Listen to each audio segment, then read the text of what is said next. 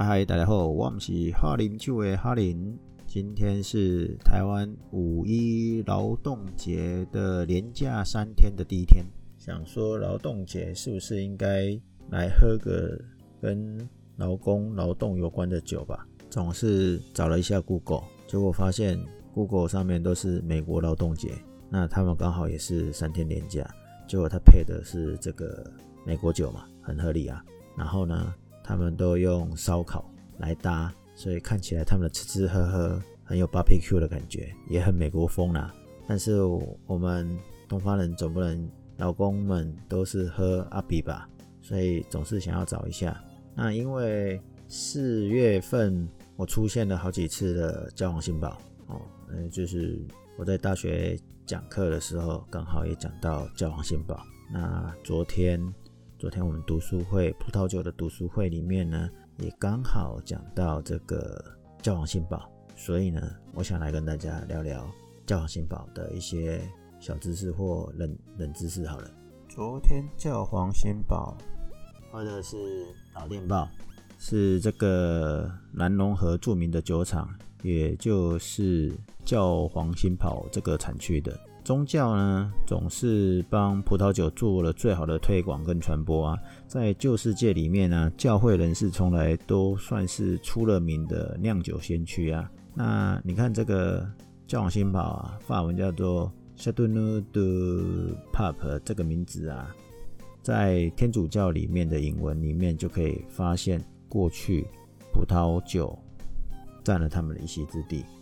那全球很知名的这个酒评家、葡萄酒评论家 Hugh Johnson，他就曾经在他的著作那个翻成中文，台湾有翻译本啊，叫做《葡萄酒的故事》，里面就有讲过了。这个神职啊，哦，这种神职主教啊，都能够创造一些奇迹啊，因为他们最厉害的地方呢，就是能对这个农业生产的进行有效的管理。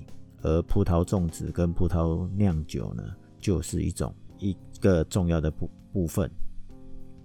那教皇新堡就是这样子啦。教皇新堡在这个法国南部亚维农嘛，那事实上它是法国历史上有七个教皇的教廷所在地啊。那教皇新堡如果要讲葡萄酒的历史啊，当然在呃追溯到罗马时代。的时候呢，他们就占领了高卢啊，在真正有酿酒的时间点呢，是历史有记载的话，是一一五七年。哦，西元一千一百五十七年。哦，当时住在这里的亚维农主教呢，不知道是不是太闲了哦，所以就开始种葡萄酿葡萄酒。哦，这个开玩笑的啦，我想应该是葡萄酒可以卖钱嘛。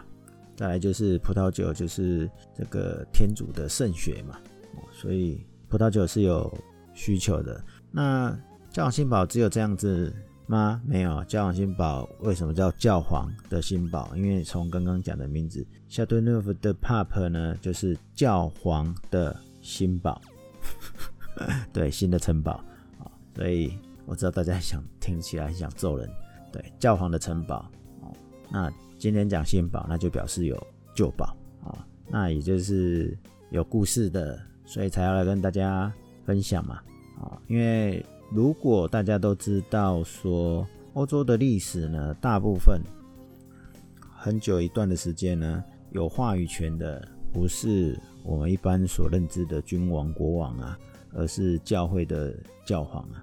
那个国王啊，顶多就是烟幕弹而已啊。当时啊，当时。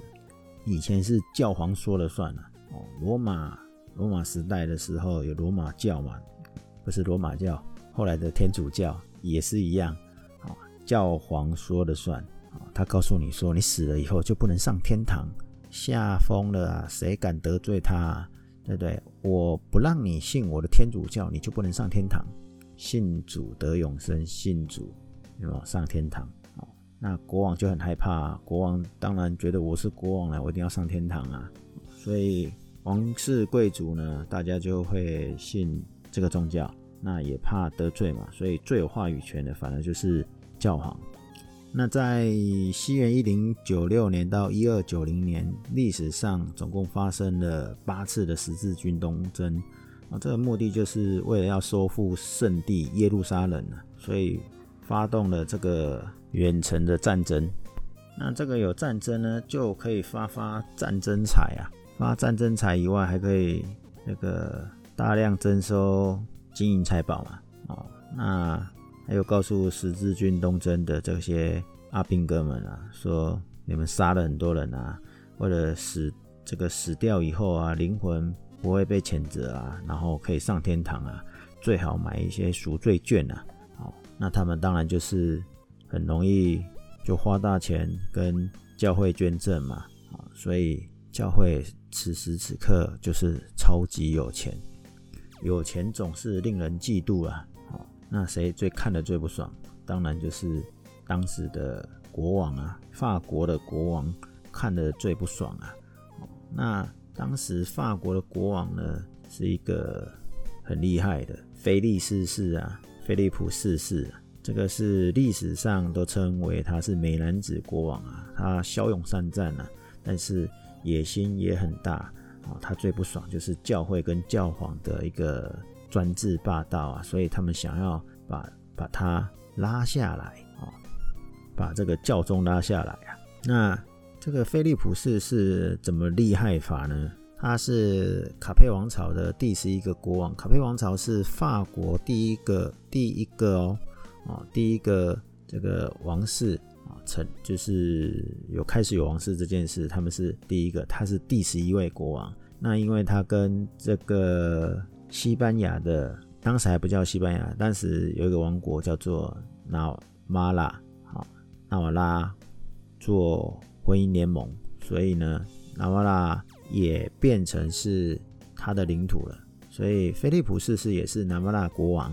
那纳瓦拉下有什么你知道吗？香槟区，香槟区是当时很有钱的一个地方。所以菲利普四世呢，基本上呢。集中了这个有钱人的领地呀，啊啊，有钱就有兵啊，那再加上他很有想法，很有野心，所以他就四处用兵，啊，然后甚至威胁了天主教教会，啊他希望把这个当时的教宗波尼法爵八世拉下来嘛。一二九六年到一三零三年是菲利普四世跟这个主张教权要高于王权的教宗。波尼法爵八世是算最严重的冲突的时间点，但是不管怎么样呢，菲利普四世呢很大胆的就发兵把这个教宗抓来杀了，那这是一种说法了。那还有另外一种说法，说教宗是因为忧愤而死啊。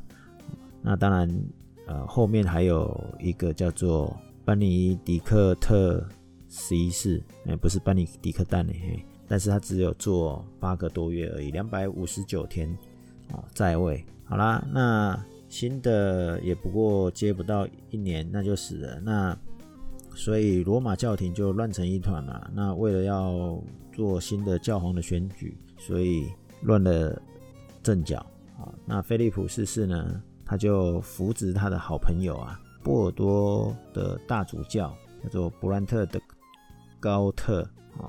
在这个里昂加冕啊，啊，这就是后来所说的这个克莱蒙五世。那不知道是不是新的这个教皇克莱蒙五世呢？是是不是害怕罗马教廷不承认自己？但是呢，也为了要讨好这个他的好朋友法国国王菲利普四世呢，他一方面留在里昂。但是呢，又要去罗马教廷上任，所以走走走走走走到哪里呢？走到这个法国南部的亚维农，他决定留在这里啊，成立新的教廷。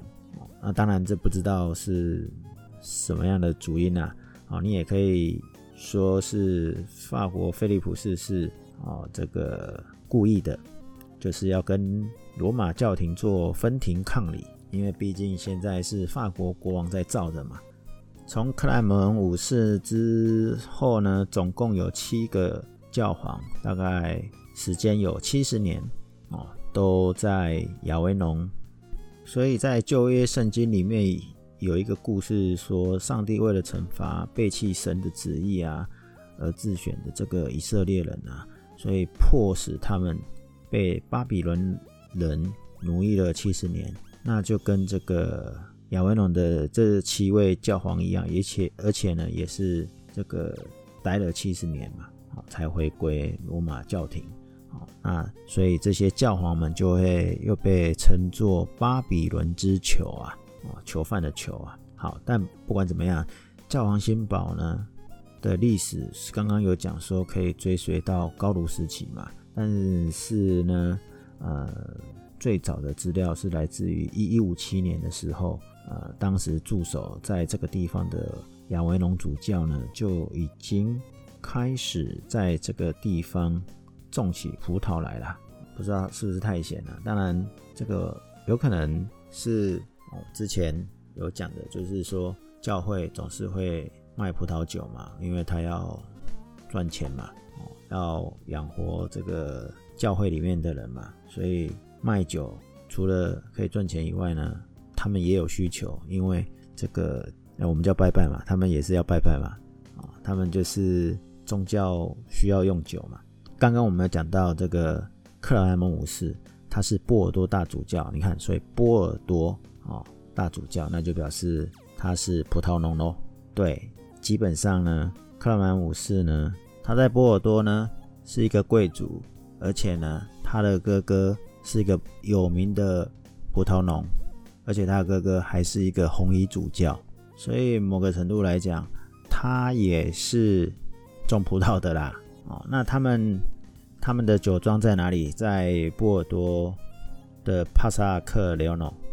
哦，那他们的酒庄现在我们通常都会叫做黑教皇酒庄。哦，那个小都帕帕克莱门。据说这个教皇克莱门五世曾经使用一种在今天看起来依然很先进的方法，在管理自己在波尔多的葡萄园，所以。教皇新堡这里，他管葡萄园也弄得很好，也是刚好的而已嘛。所以我们刚才前面不是有讲嘛，说 Hugh Johnson 说的嘛，神职主教总是可以创造一些奇迹嘛。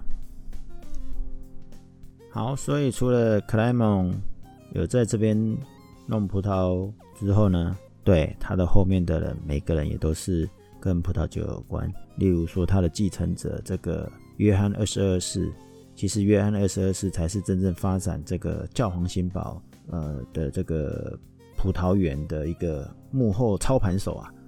因为呢，这个约翰二十二世呢，他在亚维农的北边呢，叫做嘎萨尼的一个这个地区呢，弄了一个教廷的避暑胜地，哦，建了一个雄伟的城堡。OK，这时候教皇新堡的新堡的由来才是。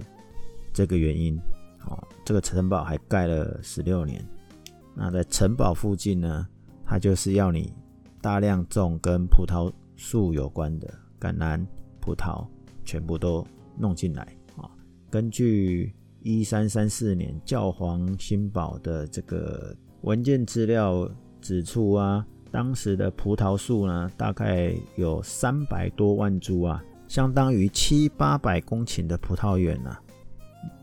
产年产量很大嘛？那没有什么，因为就跟宗教刚刚讲的有关系嘛。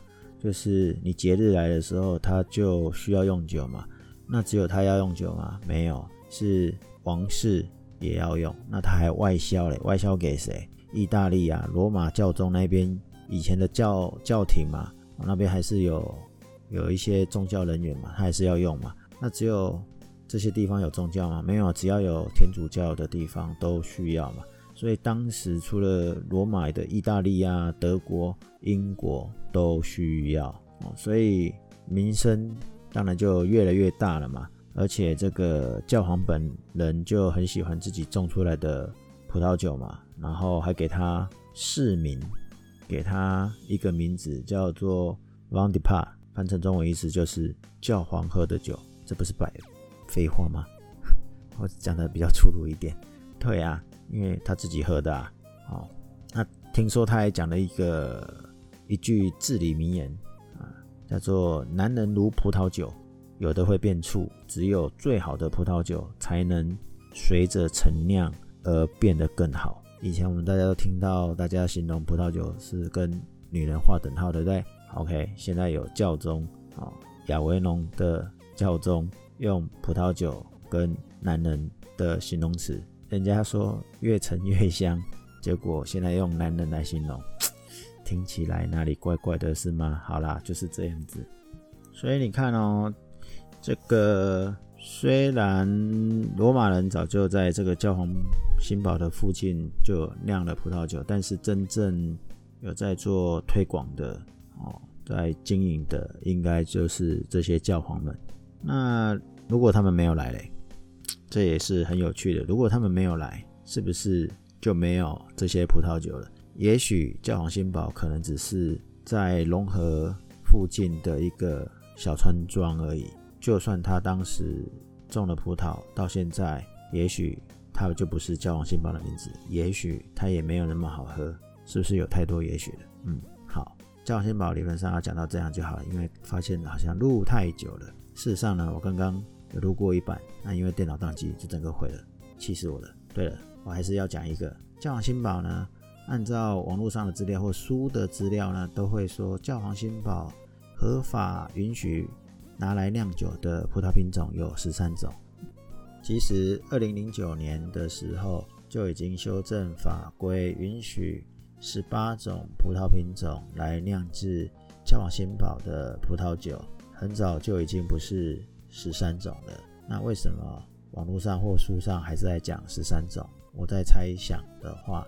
应该是第一个多的那五种呢，呃，并不是这么常见，也不是所有的酒酒厂酒商都用这五种的方式来酿，所以很少遇到。那有用的人呢，也量也不多，所以大家就是只记得那十三种啦。那给大家 update 一下这新的姿势。那劳工节我们也可以改喝教皇新堡，不要再喝阿比了。身为劳工，那就喝好一点嘛！祝大家劳动节的年假愉快。那我们今天就跟大家分享到这里，下次聊，拜拜。